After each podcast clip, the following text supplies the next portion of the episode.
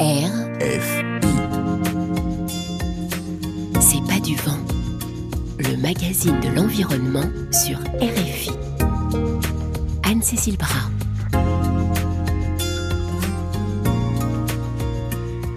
Bonjour, en ce début d'année, nous avons eu envie de vous offrir de la fraîcheur et de la bonne humeur. Nos invités sont d'une espèce particulière, je vous rassure, ils sont humains. Nous sommes quand même dans un studio de RFI, mais ils incarnent un état d'esprit dont nous parlons souvent dans C'est pas du vent, se sentir vivant au milieu des vivants. Depuis tout petit, ils observent et écoutent les oiseaux de la baie de Somme dans le nord de la France, mais surtout ils travaillent leurs chants et leurs cris par passion tel point que c'est devenu leur métier. Jean Boucaud, le goéland argenté, et Johnny Rass, le merle noir, sont nos invités.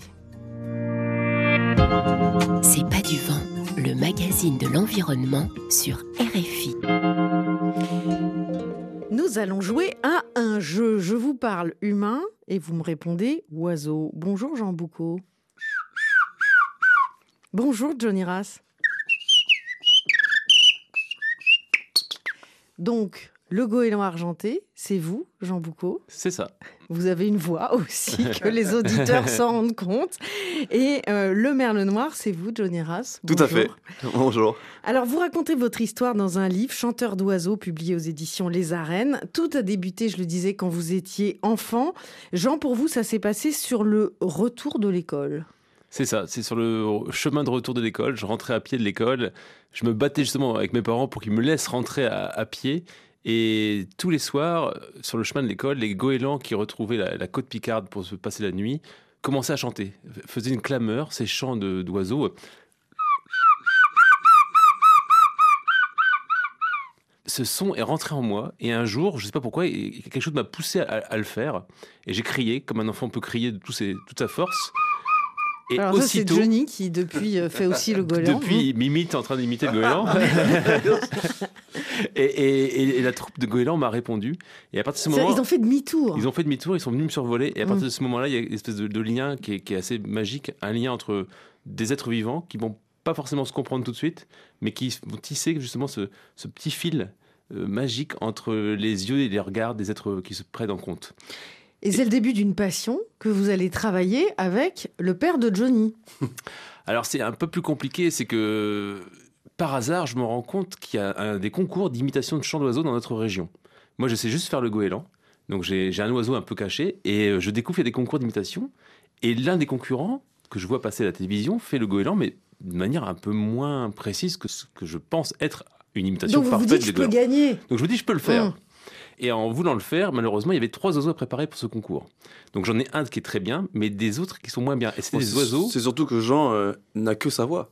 Il est enfant et il ne sait faire que des chants d'oiseaux grâce à sa voix. Ouais, vous avez euh, 9-10 ans. C'est ça. C'est ça. Et alors Johnny, donc du coup, Jean, euh, que vous raillez pas mal hein, dans le livre en disant une espèce de grand maladroit avec des bottes en caoutchouc. Il faut pas lui dire, il a pas lu ma partie. oui, parce que vous écrivez chacun vos chapitres. Si vous n'avez pas lu, c'est le temps. C'est le moment, Jean. quand même.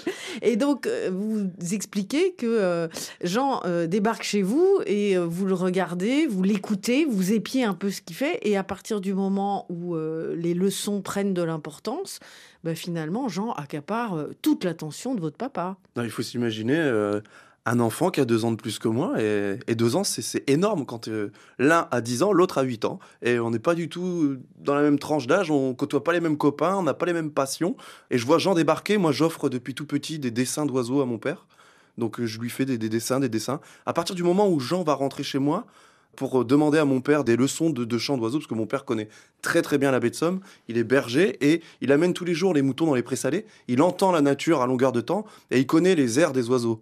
Mais il siffle pas très bien, mais il connaît quand même euh, toute la consistance du chant d'oiseau, c'est-à-dire les rythmes. Il va lui parler en oiseau, en onomatopée. C'est ce Et- que je recherchais, moi. Je recherchais justement un expert. J'avais besoin d'un expert pour augmenter mon potentiel. J'avais un très bon goéland, mais il me fallait deux autres oiseaux. Et c'est comme Mm. ça que j'avais poussé, j'ai braqué la porte de la famille de Johnny et j'ai accaparé son père. Et donc c'est comme ça qu'il a voulu se, se venger et travailler à imiter le gamin qui essayait de d'accaparer, de Mm. voler son père. Et c'est pour ça que vous avez choisi d'ailleurs euh, Bah, le oiseau. merle noir, parce que c'est l'oiseau préféré de votre père. Vous l'entendez dire, c'est un chant extrêmement difficile à imiter, donc ça devient un défi. C'est le chant impossible. Mon Donc, père en parle c'est comme. euh, Jean qui fait le chant. Tout à fait, parce qu'on se copie au fur et à mesure, comme on est des, des imitateurs quand même, donc on imite celui qui imite. Bref, mais, mais, mais mon père euh, disait que le- ce chant, ce merle noir, était impossible à faire. Aucun imitateur ne pourrait euh, jamais atteindre euh, bah, ce, ce- ce pinacle, en fait. Euh, C'est c'est incroyable, c'est un oiseau qui déclame, qui se met en haut du cerisier chez moi, et il m'explique le chant en direct. Donc mon père me dit, mais écoute, euh, et il fait de longues mélopées. Et c'est ce que je vais essayer de faire pendant un an en cachette dans un bois, sans lui dire. Toujours en cachette, donc c'est-à-dire, euh, je veux pas être vu, hein, je veux vraiment. Et, et un jour, je vais lui offrir ce chant. Je vais sentir le bon moment pour presque faire mon coming out d'oiseau, en fait. Ça se passe à l'arrière de la douche en allant euh, déjeuner chez les grands-parents. Mais c'est exactement ça. Voilà, donc là, à partir de ce moment-là, votre père vous regarde à nouveau, vous existez à nouveau à ses yeux, et tant pis pour Jean, parce que du coup, bah, le père veut valoriser son fils et se Et dit, je bah, deviens l'ennemi. et vous euh, devenez l'ennemi de la famille. Hum. Alors c'est là où Jean bascule, c'est-à-dire qu'au début il est Jean, et ensuite, comme c'est Jean Boucault, donc il va devenir Jean, après il va passer à, à Boucault, et ensuite il va passer au fils du pharmacien, parce qu'il est fils de pharmacien. Et voilà, donc il va s'éloigner de la famille et devenir presque l'ennemi euh, de la famille. Alors, cette enfance, c'est quand même un cadre particulier qui est donc celui du village d'Arest, qui fait partie du parc naturel de la baie de Somme, hein, dans le nord de la France. Est-ce que vous pouvez nous décrire un petit peu cet endroit que nos auditeurs qui sont de par le monde ne connaissent pas, où il y a énormément d'oiseaux, parce que c'est un endroit particulier qui accueille les oiseaux euh, migrateurs? Jean? Alors, c'est un petit village rue qui est tout le long d'une grande rue. Donc, c'est un village qui s'étend sur 3 km, avec l'église au centre et la cour de, récréation et l'école au centre du village. Et ce village suit un cours d'eau qui s'appelle la Valasse, qui est orienté globalement nord-sud. Et c'est surtout, en fait, c'est un, parcours de migration entre les oiseaux qui partent du Grand Nord vers l'Afrique. Et donc, ils passent deux fois par an. Deux fois par an, on a un balai continuel, des jours de, de des jours propices, des jours euh, anticycloniques. Les oiseaux partent, migrent et passent au-dessus du petit village. Alors, à différentes hauteurs, hein, ils en passent à 50 mètres de haut, à 100 mètres, à 300 mètres, à 500 mètres. Mais par contre, à chaque fois qu'ils passent, d'une part, on a un balai aérien et surtout, on a un concert de chants d'oiseaux. Des chants d'oiseaux qui passent quelques minutes, qui partent de Terre-Lapone juste pour aller euh, au Niger ou euh, au Sénégal. Et c'est ce moment-là que nous, Qu'on a on choisi captait. Nous, on Pour les sons. détourner, en fait, euh, essayer de les, tourner, de les détourner de ce chemin euh, qui est extraordinaire, c'est de les avoir un peu pour nous, Ouais. pour quelques secondes.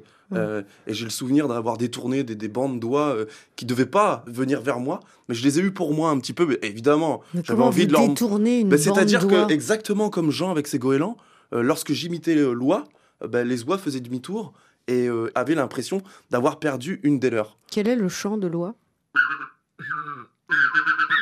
J'ai envie de vous dire laquelle. Ah ben, je vous laisse choisir. Donc il y, en a- y, y en plusieurs, il y en a plusieurs types, loi des moissons, euh, Les loi cendrée, loi les rieuse, rieuse, les bernaches. les bernaches. voilà, Voilà, donc Mais le fait que ce soit un humain qui émette ce chant, enfin, elles se rendent compte que c'est un humain? Parce que du coup, si elles font demi-tour, c'est que Juste, justement, c'est ça qui est incroyable, c'est qu'on devient d'un seul coup invisible. On n'est plus des humains, les oiseaux perdent.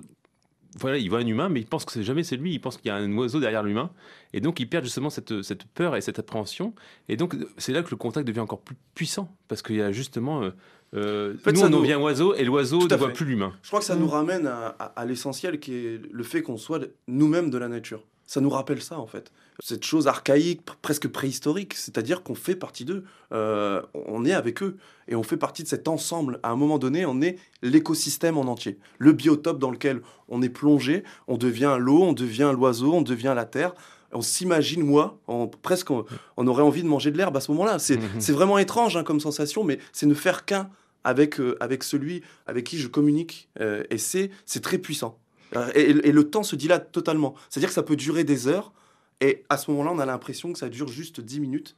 Mais pour le reste de l'humanité, c'est-à-dire mes parents qui m'attendent chez moi, par exemple, ben moi, j'ai aucune connaissance du temps qui vient de s'écouler. Ouais, alors que votre famille, à vous, est particulièrement euh, baignée, j'ai envie de dire, dans cet univers. Vous le disiez, votre père est, est berger. Euh, Il y a euh, la tradition dans la baie de Somme. Il y a ces cabanes qui sont Bien sûr. enterré euh, sur ce, ce banc de sable qui est à, à perte de vue. Enfin, c'est un, endroit magnifique. J'invite les auditeurs à aller voir sur Internet, taper baie de Somme. Et, et donc, dans votre famille, il y a l'habitude d'aller comme ça pour faire la, la chasse au canard, Mhm. notamment, et regarder regarder ces, ces oiseaux. Donc vous, vous êtes, vous êtes baigné dedans. Ça, ça a dû jouer quand même beaucoup pour avoir ce, cette En appétence. fait, ça n'a- euh, ça n'a pas. C'est quelque chose qui. euh, C'est un peu comme Obélix qui tombe dans la marmite. Mmh. Moi, j'étais baigné totalement dans euh, bah, ce monde de, de l'oiseau qui est toujours avec nous. C'est-à-dire que l'oiseau vivait presque dans la maison. On faisait deux pas, on était tout de suite euh, avec des coques, avec une basse-cour, euh, avec euh, les canards, les cannes au fond, euh, etc. Donc, Ah oui, euh, vous faites les poules aussi. J'ai vu, un, un numéro. Vous pouvez faire la poule? Ah, ça, on le réserve pour, le- ça, pas pour, pas pour Non. les auditeurs de RFI. Ah, si, quand même. bon, bref. Non, pas, pourquoi vous trouvez que c'est dégradant de faire la non, poule pas du tout. Non, pas du tout, mais genre- mais c'est- Genre, c'est- un drôle de jeu, c'est que quand il était petit, il faisait chanter toutes les basses-cours du village entier. Donc, Ah. euh, il réveillait tous les coqs. Ça, c'est mon grand jeu. C'est son grand jeu. C'est c'est- c'est d'un seul coup que le village entier, tous les coqs du village se mettent à chanter parce que je suis le nouveau coq qui arrive dans, le- dans le- dans la rue. Et donc, je dois. Voilà, c'était avant les, avant les goélands et euh, entre les goélands, quand il n'y avait pas de goélands, que c'était pas l'heure des goélands, bah justement, je faisais les- tous les coqs du village. Donc ça vous semble très ordinaire en fait, c'est ça? Mais parce que à un la beau chant de coq, c'est magnifique. extraordinaire. C'est ça Mm. qui. Parce que je reconnaissais à, à- à Louis tous les coqs qui chantaient. Je connais le coq Mm. de la ferme Mention, je connais le coq de la ferme Gardin, je connais le coq de la ferme Delannoy, juste en, les écoutant. Et je savais quand ils avaient mangé le vieux coq et qu'ils l'avaient remplacé par un jeune parce qu'il y avait une nouvelle voix qui apparaissait dans les poulaillers. Et c'est ça qui est magique aussi, c'est une, une relation de- d'enfants avec leur territoire, avec les êtres vivants qui les entourent, à la fois les humains et les oiseaux. Et au départ, via les oiseaux. Et vous rappelez quelque chose, c'est que la baie de Somme est quand même un terre-mer extraordinaire. C'est-à-dire que la terre rencontre la mer, l'eau saumâtre, l'eau de mer, et qui va créer un biotope très particulier. Et surtout, on va entendre, par exemple, des merles noirs chanter en même temps qu'un courlis cendré. Ce qui n'est Mm. pas possible, puisqu'un courlis cendré est un limicole vivant euh, vraiment euh, sur une zone maritime, Ouais. au bord de mer, et un merle noir dans les bocages. Et donc, on a aussi cette oreille qui est très particulière, parce que baignée de ce terre-mer incessant, en fait. Alors il y a la valse des concours, vous en parlez dans votre livre, euh, les concours de chant d'oiseaux, celui d'Abbeville, hein, la grosse ville euh, du coin que vous gagnez chaque année ou presque. Et alors c'est assez drôle parce que le village, vous parliez de des basses-cours, vous avez dû agacer euh, quelques habitants quand même, mais surtout vous avez un peu divisé le village parce qu'en fait il y a ceux qui soutenaient le fils du pharmacien, vous, Jean Boucault, et ceux qui soutenaient le fils du berger, vous, Johnny Rath. Eh oui.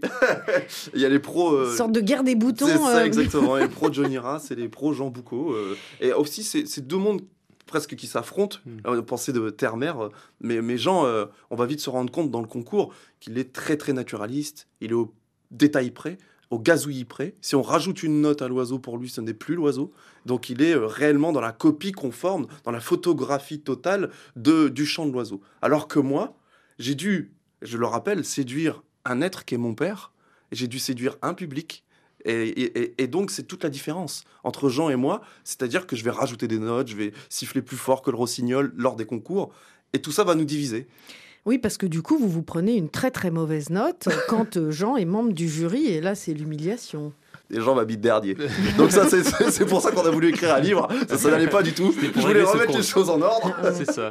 Mais heureusement, arrive après euh, quelques années euh, le concours de, de Chambord. Alors, Chambord, pour euh, nos auditeurs qui ne connaissent pas, c'est un prestigieux château de la Loire, donc en, en Touraine, où a lieu le concours, alors cette fois au niveau européen. Alors attention, hein, grosse pression, et vous finissez évidemment euh, en finale Avec Jean, avec Jean, L'un contre l'autre. contre l'un l'autre. contre l'autre. Et avec le goéland. Et donc, Et donc- on a fait tous les deux le goéland et, et- et ben, il a fallu que je gagne parce que sinon euh, l'histoire ne pouvait pas se finir et, euh, et- et- et évidemment et heureusement que j'ai gagné Euh, et puis même l'histoire a été, été très jolie comme ça Euh, et tant mieux Votre fait, on est sur- amitié est, est- est née de ce moment-là, enfin de tout le passé, mais à partir de ce moment-là, vous dites on peut peut-être faire équipe. Oui, alors c'est plus qu'une Mmh. amitié, c'est une, c'est une amitié suite à une espèce d'adversité.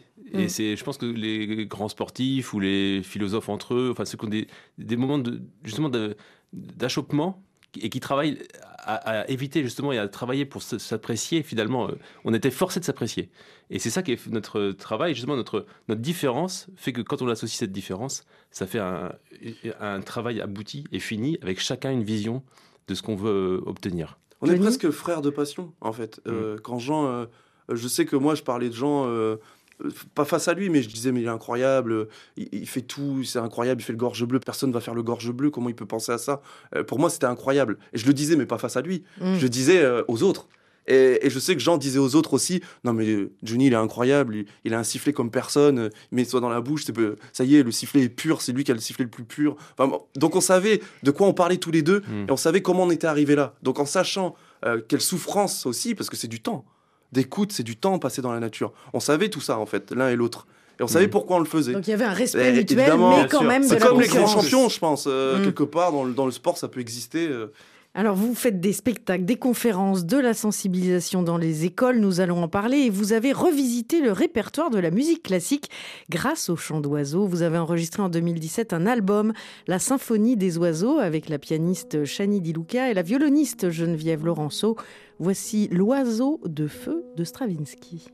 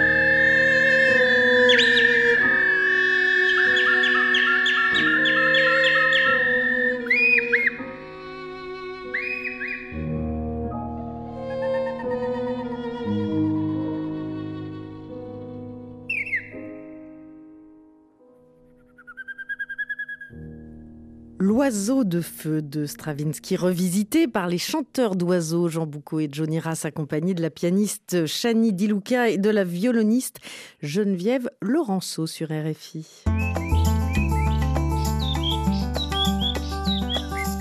C'est pas du vent, le magazine de l'environnement sur RFI. Des questions, des témoignages, des idées Écrivez-nous à c'est pas du vent rfi.fr. Et ces chanteurs d'oiseaux sont nos invités aujourd'hui. Euh, je vous vois écouter très attentivement les oiseaux que François Porcheron a mis dans le jingle que nous venons euh, d'écouter. Jean, dans le livre que vous venez de publier avec Johnny, vous écrivez que quand vous entendez un chant d'oiseau, vous vous sentez comme un polyglotte qui perce le secret de la structure d'une langue. Euh, oui, c'est ça, de, trouver dans ce qu'on entend l'écriture, en fait, co- comment ça s'articule et comment se forme le son. Comment se, voilà, comme, dans une langue, en fait. On, imagine dans une langue la- les capacités euh, gutturales pour réussir à produire ce son. Et ch- chaque oiseau a utilisé finalement le même système. C'est toujours cette colonne d'air qui sort par un petit instrument qu'on appelle la syrinx, qui est plus ou moins développé et qui permet justement de créer ces syllabes, ces sons particuliers. Et quand on entend ça, justement, on doit réussir à percer. euh, on entend dans le son justement les, les familles d'oiseaux.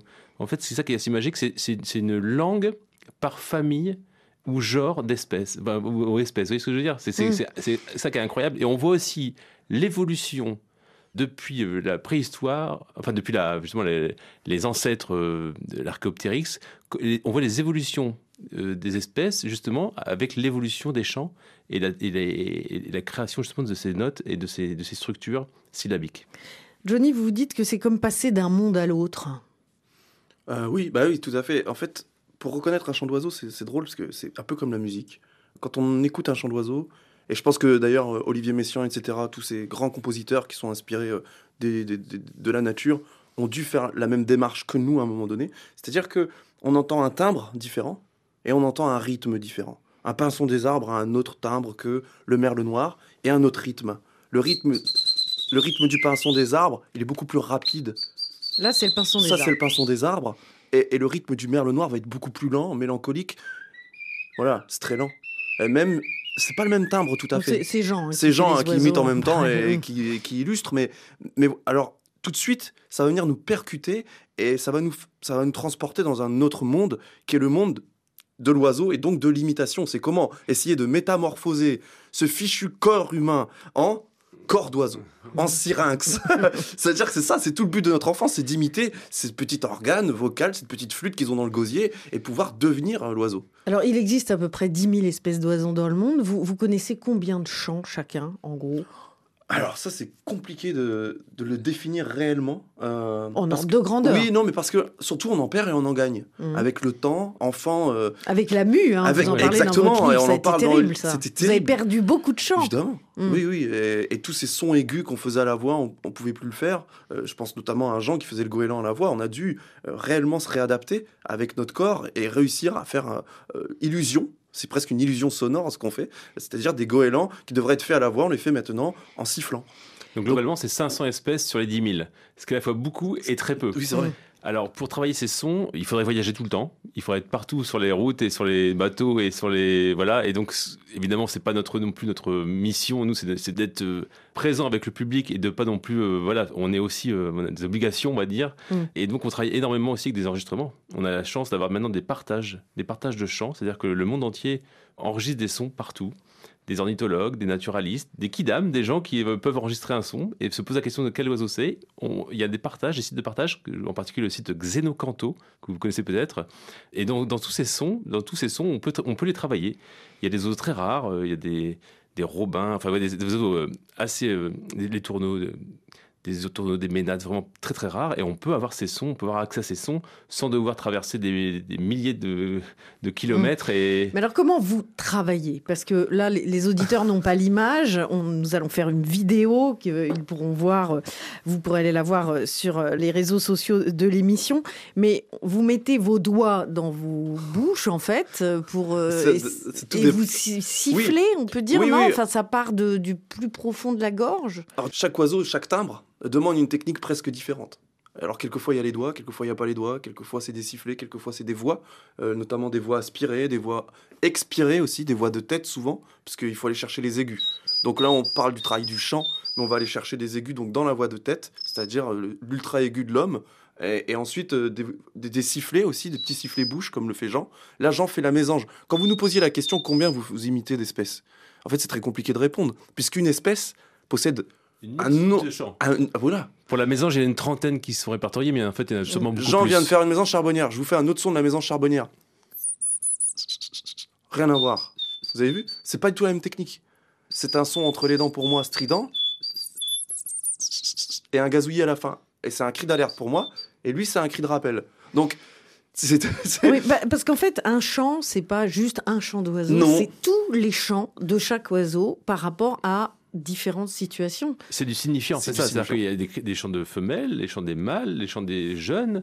Les chants de faim, les chants de des- fuite, les, les cris de fuite, les cris de faim, les, les, Les cris les cris de contact, les, les chants territoriaux, les chants d'amour. Les Euh, chants entre les parents et les enfants, Les, ch- j'imagine. les chants en sourdine, c'est-à-dire que le matin, l'oiseau euh, prend son instrument et il se teste. Il se chauffe la voix. se chauffe- vocalise. Exactement. C'est. Mhm. C'est- Donc, il y a tous ces chants qui sont développés chez chacune des espèces. Ça fait une multitude, par contre, ça fait une multitude de sons qu'on peut utiliser pour la musique. Et alors, c'est un, un don que vous avez, vous croyez, ou c'est du travail et du coup, c'est accessible à tout le monde? Ah, Ah, c'est une vraie question. hein. Je pense que, faut de la patience. en tout cas, oui, il faut du temps. Critère numéro un. Critère numéro un, c'est du temps. Et souvent, je crois que même en, en sport, parce que je compare le sport, parce qu'il faut de l'entraînement, etc., je crois qu'on commence très petit. Parce que quand on est petit, la passion nous, nous grignote, euh, nous envahit, et, et on compte pas son temps. Quand on est adulte, euh, généralement, On n'a euh, plus le on temps n'a de plus le temps, prendre- en fait. On prend plus le son temps. temps. Et c'est ça le problème. Et en fait, il faut perdre son temps. Il faut perdre son temps pour Et, faire le et- en perdant son temps, en regardant l'oiseau chanter, on s'en inspire. Et il faut pas compter, comme tu dis aussi, le temps Oui, qui oui. se dilate. En fait, c'est ça. C'est beaucoup d'illumination, en fait. C'est c'est d'être ad- d'être admiratif et de finalement savoir ce qu'on veut avoir à la fin. Et de pas pouvoir l'avoir tout de suite, ne pas vouloir l'immédi- l'immédiateté, mais être capable de différer le bonheur de réussir à faire un chant quelques années plus tard. Mais de t'avoir toujours dans l'image cette première alouette qu'on a vu chanter et de se dire c'est ça que je veux avoir. Alors, vous voyagez hein, avec euh, vos spectacles, vous êtes allé au Japon, au Pérou, euh, vous avez découvert de nouveaux chants. Sans cesse. Alors ça, c'est la, la base d'un voyage réussi et d'un spectacle réussi à l'étranger. c'est justement de préparer les oiseaux dans le pays qui va nous accueillir. C'est-à-dire que quand je vous dis, on, peut- on est Vous polyglotte. partez au Sénégal, par exemple, où il y eh a ben, on beaucoup va travailler le koukkal du Sénégal parce que c'est l'oiseau. Rien à voir avec Luc Guizou du Japon.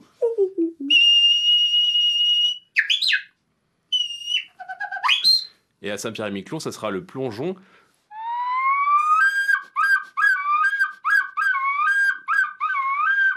Et en Guyane, on fera peut-être le.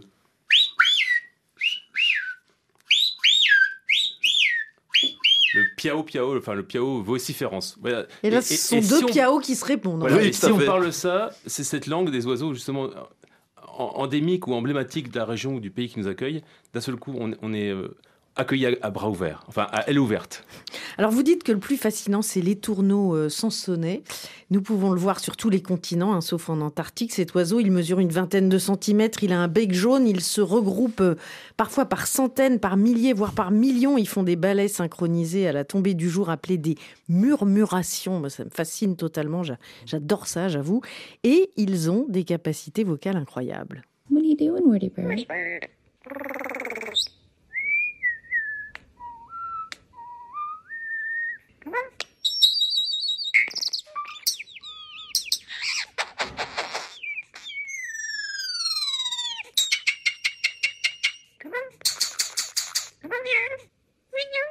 C'est pas monté, hein, comme euh, le disait euh, François Porcheron, il me disait dans le casse, précise bien ça, c'est-à-dire que l'oiseau enchaîne tous ses sons.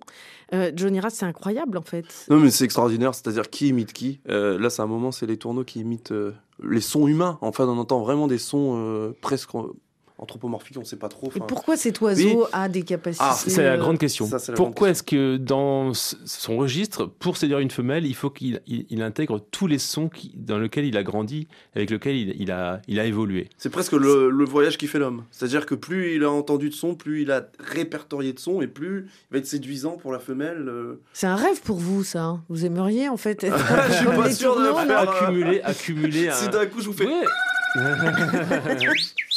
Je suis pas sûr que ça.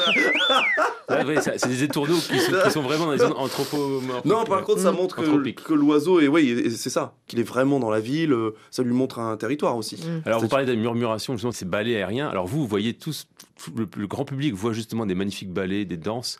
Et, et- et quand on connaît la nature, en fait, on sait que c'est une attaque de faucons pèlerins sur les oiseaux. Et en fait, c'est un drame, c'est un ballet de la mort qui est, qui est en train de se jouer. Et artistiquement, tout le monde le voit comme une beauté. Mais en fait, c'est juste qu'il y, a- il y a un oiseau qui va devoir mourir dans toute la bande.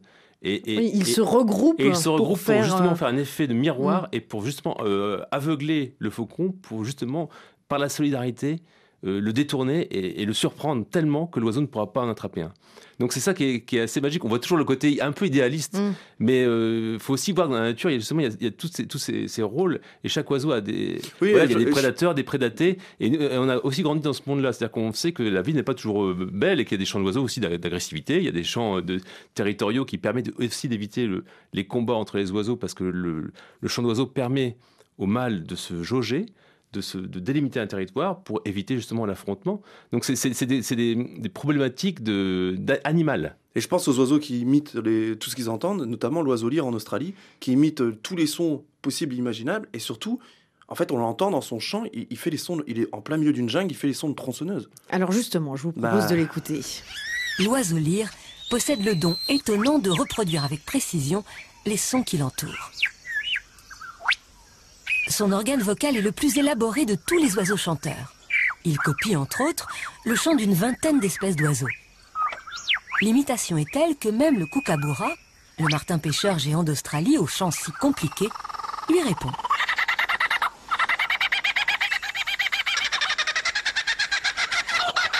Depuis quelque temps, l'oiseau lyre imite de nouveaux bruits qui ont envahi son environnement.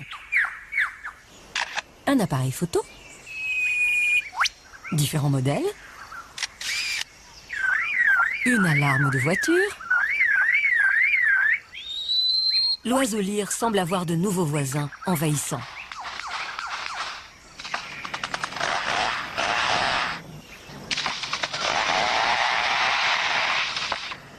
Son territoire est grignoté chaque jour par l'activité humaine.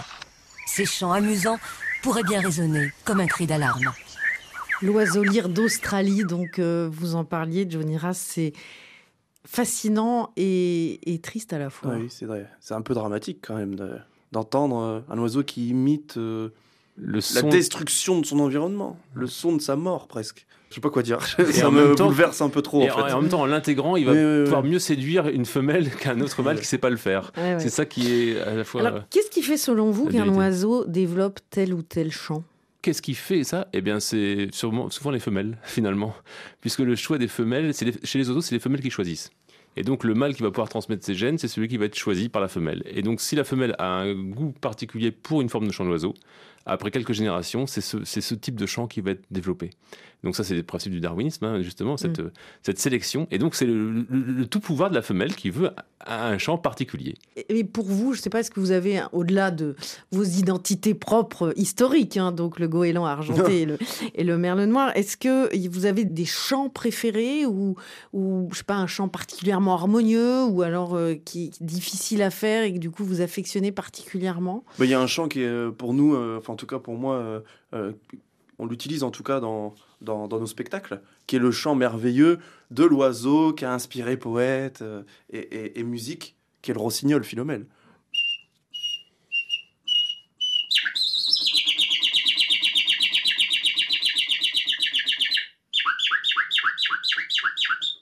Ah oui, en effet.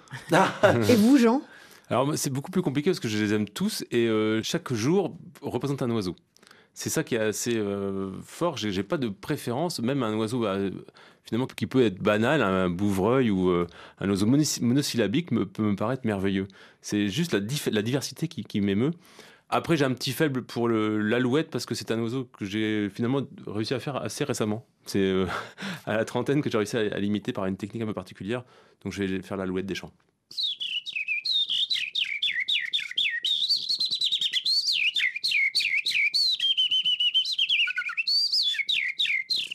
Un oiseau qui, qui a tendance. C'est un mâle qui chante, donc il fait une ascension. Il faut l'imaginer au plein milieu d'un champ. Et, surtout, c'est un oiseau qui disparaît, on entend de moins en moins. Donc nos grands-parents entendaient ça, c'était un oiseau très très commun. Et c'est un oiseau qui a disparu au fur et à mesure des années. Euh, c'est aussi ça, c'est-à-dire que les oiseaux qu'on a dans les oreilles, qu'on entend régulièrement, euh, c'est le reflet aussi de ce qui se passe autour de nous, le biotope dans lequel on est. euh.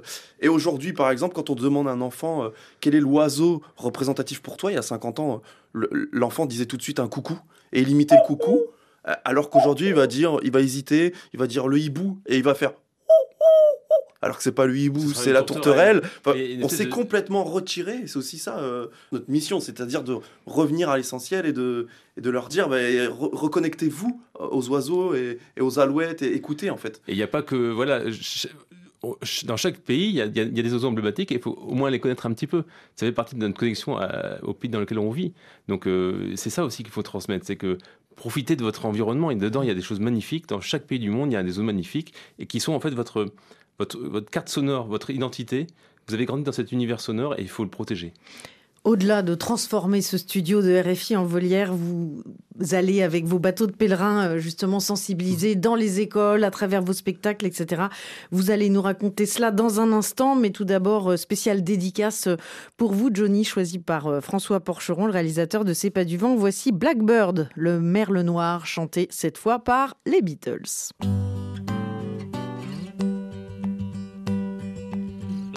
Singing in the dead of night. Take these broken wings and learn to fly all your life.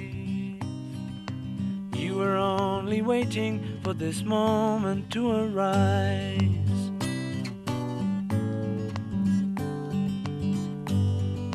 Blackbird singing in the dead of night. Take these sunken eyes and learn to see all your life. You were only waiting for this moment to be free. Blackbird fly. Blackbird fly into the light of a dark black night.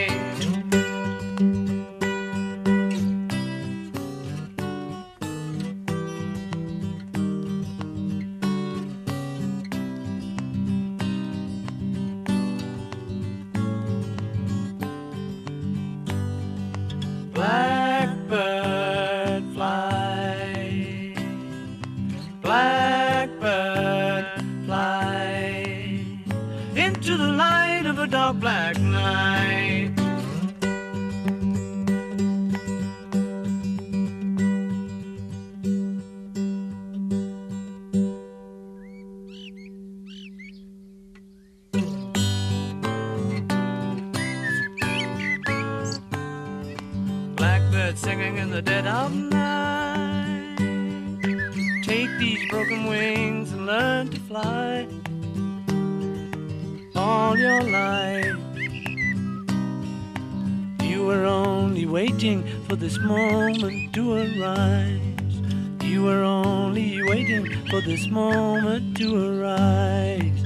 You were only waiting for this moment to arise. Blackbird, le merle noir chanté par les Beatles dans C'est pas du vent sur RFI. Johnny Rass et Jean Boucault sont nos invités aujourd'hui dans C'est pas du vent. Ils sont chanteurs d'oiseaux. C'est d'ailleurs le titre du livre qu'ils viennent de publier aux éditions des Arènes avec comme sous-titre Le fabuleux destin de deux enfants qui ont appris la langue des oiseaux. Alors quand vous étiez petit, il y avait beaucoup d'oiseaux autour de vous. Nous en parlions euh, à l'instant. Malheureusement, comme la majorité des espèces vivantes sur cette planète, ils sont en train de disparaître.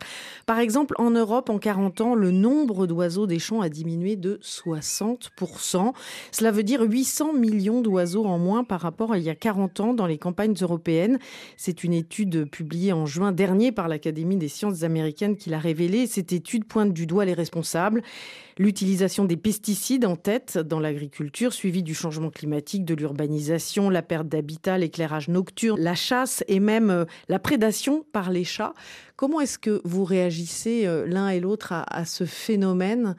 Ça doit vous, heurter quelque part? Est-ce que vous le constatez, par exemple euh, Jean Boucaud, dans, vos explorations, puisque pour apprendre le chant des oiseaux, vous le disiez, vous devez bah, passer des heures à observer. Est-ce que, par exemple, dans la baie de Somme, il y a moins d'oiseaux qu'avant? Il y en a partout, il y en a moins. En fait, euh, ce qu'on observe, nous, c'est qu'il y a des espèces qui arrivent quand même, par une certaine résilience, à, s'adapter à l'humain et à en profiter. C'est-à-dire qu'on a vu euh, les laridés, tous ces goélands, justement, euh, ceux qui sont avec, un bec outil multifonction. Vous voyez, le bec qui fait à la fois couteau, fourchette et cuillère, qui sont palmés et qui, voilà, qui, arrivent à se débrouiller justement à tirer profit de nos, déchets, par exemple. Donc il y a des espèces qui sont qui ont fait. Le pigeon. Multiplié par 10 leurs effectifs.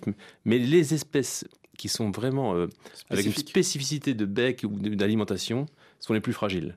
Donc c'est celles-là qu'on voit vraiment disparaître et celles qui vivent aussi dans des biotopes où on, a laissé complètement faire l'humain sans voilà sans mettre les hollas ou les garde-fous. Et là, évidemment, quand il y a une destruction complète de l'habitat, ces espèces-là aussi disparaissent. Nous, on s'en rend compte grâce à un spectacle qu'on fait qui s'appelle Jardin aux oiseaux, on parcourt les campagnes, on va dire, euh, avec un, spectacle en extérieur. Donc on prend une centaine de personnes, on va dans la nature, on ramène les oiseaux qui sont là, euh, devant les gens, et on rencontre la musique par la suite. C'est tout un spectacle en extérieur. Mais là, on s'en rend compte Et en 20 réellement. ans, quand on a commencé notre premier spectacle il y a 20 ans, on rencontrait une cinquantaine d'espèces. Et là, quand on a réussi à rencontrer 15 espèces, c'est déjà un, bon déjà- ouais, spectacle. Donc vous voyez, c'est ça aussi, c'est que Oui, même donc vous le sentez, vous le voyez, vous l'entendez on l'entend. Alors après, c'est Mm. c'est compliqué. Si on, euh, si on a un message toujours défaitiste en disant c'est la fin de tout, euh, le- les enfants ou le grand public ne nous écoutent pas parce qu'on est à un côté voilà, où on, on prêche la misère. Oui, donc alors que vous, vous cherchez plutôt l'émerveillement voilà, c'est là où on est entre les Mm. deux. Comment être militant euh, On a besoin de tous les humains ensemble pour justement. euh, Mais c'est pour ça que nous vous avons invité aujourd'hui. Et puis je crois, en fait, Mm. quand les, nous on a des, on a des compliments à la sortie des spectacles, et il y a un compliment qui nous ravit toujours, c'est, c'est les gens qui viennent nous voir, qui sont novices, qui connaissent pas les oiseaux et qui nous disent, ah mais je dirais plus oiseau. Maintenant, quand j'entendrai quelque chose, je vais essayer de le nommer. Et c'est déjà la première démarche pour protéger. Réécouter la nature, essayer de l'observer, essayer de la comprendre pour la protéger. Si on, on la comprend pas, c'est très facile de, de casser quelque chose qu'on comprend pas. Et ce qui est certain, et ça c'est la bonne nouvelle quand même, c'est que notre connaissance du vivant à travers la science n'a jamais été aussi développée et notre regard est en train de changer. C'est la conviction de la philosophe Vinciane Després qui a publié Habiter en oiseau dans la fabuleuse collection Mots sauvage chez Actes Sud. Il y a quantité de, de philosophes, d'éthologues, de scientifiques, d'écologues qui ne cessent de poser pratiquement et activement, et quand je dis activement, c'est en faisant des choses, la question de comment on change notre rapport avec les animaux autres qu'humains. Et on s'est dit, bon, ben, il faut partir de trois cas concrets. Quels sont trois cas qui nous sont, révélateurs de cette promesse que nous sentons vibrer, en quelque sorte, qui semble bruisser sous la surface, que les choses sont en train de changer. Et quand je dis les choses sont en train de changer, ben, ce sont des constats que je fais depuis allez, une vingtaine d'années à peu près.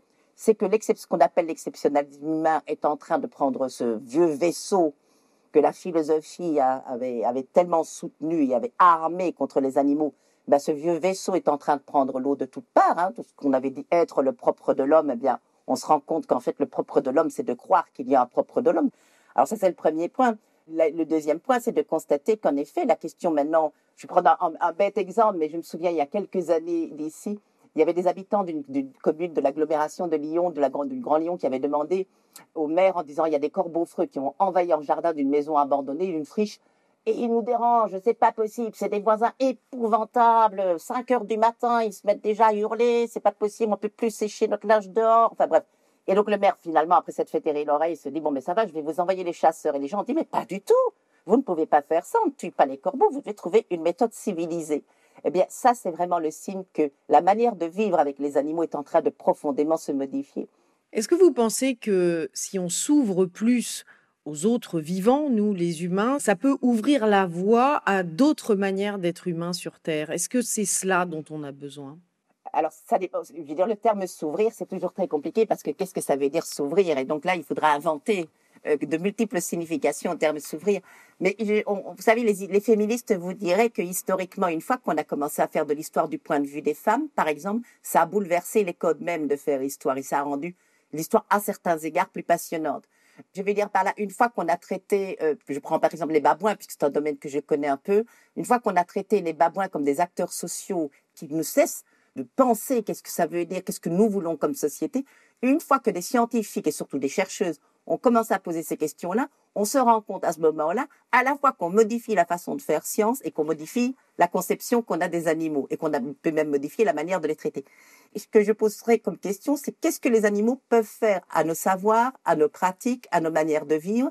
Mais ça, c'est jamais une question générale. C'est comme les babouins ont modifié les pratiques des primatologues, comme les femmes, d'une certaine manière, mobilisées euh, en tant qu'historiennes par les féministes, vont modifier la façon de faire histoire, eh bien, on aura sans doute quantité de changements qui, on peut l'espérer, seront des changements qui vont nous rendre probablement un peu moins fermés sur nous-mêmes et peut-être, peut-être même un peu plus intéressants.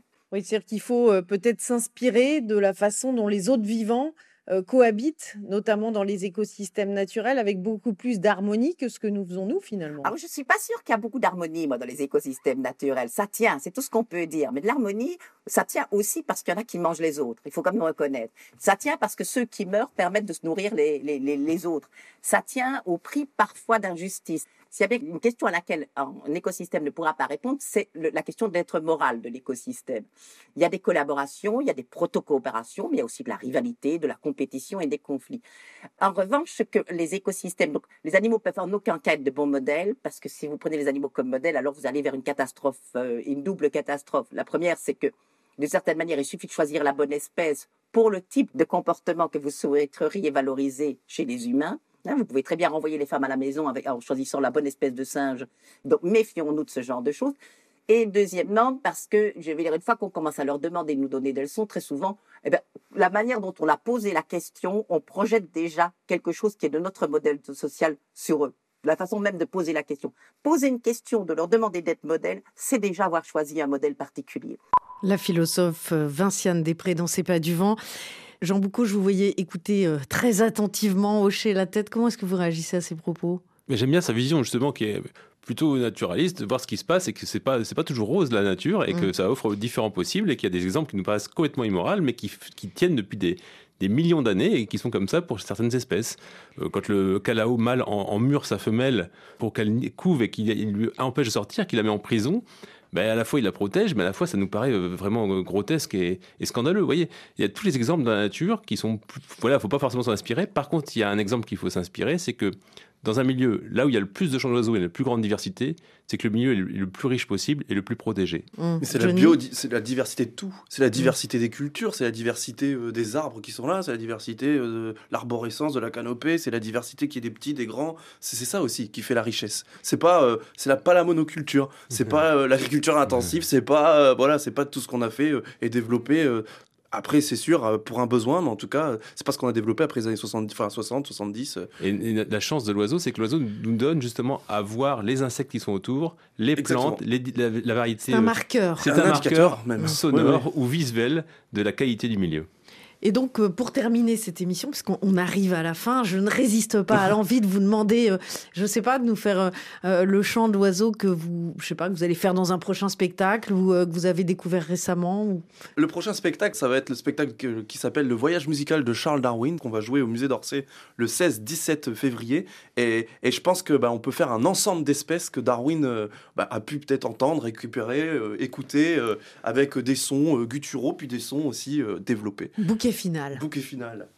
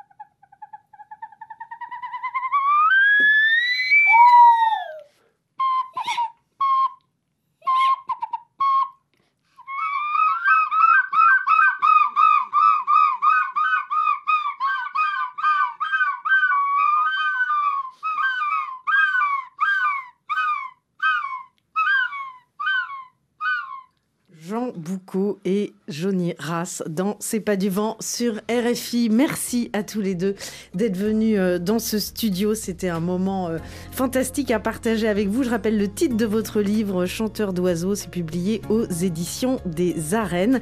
Nous mettrons évidemment euh, toutes vos coordonnées sur la page internet de l'émission sur RFI.fr et vous pouvez retrouver nos invités en vidéo sur les réseaux sociaux de C'est pas du vent. Merci à François Porcheron pour la réalisation de cette émission et à vous évidemment pour votre fidélité. Continuez à nous écrire et à partager nos podcasts sur vos plateformes préférées. Prenez soin de vous et des vôtres. Nous nous retrouvons demain, même planète, même heure. Et tout de suite, c'est le journal sur RFI.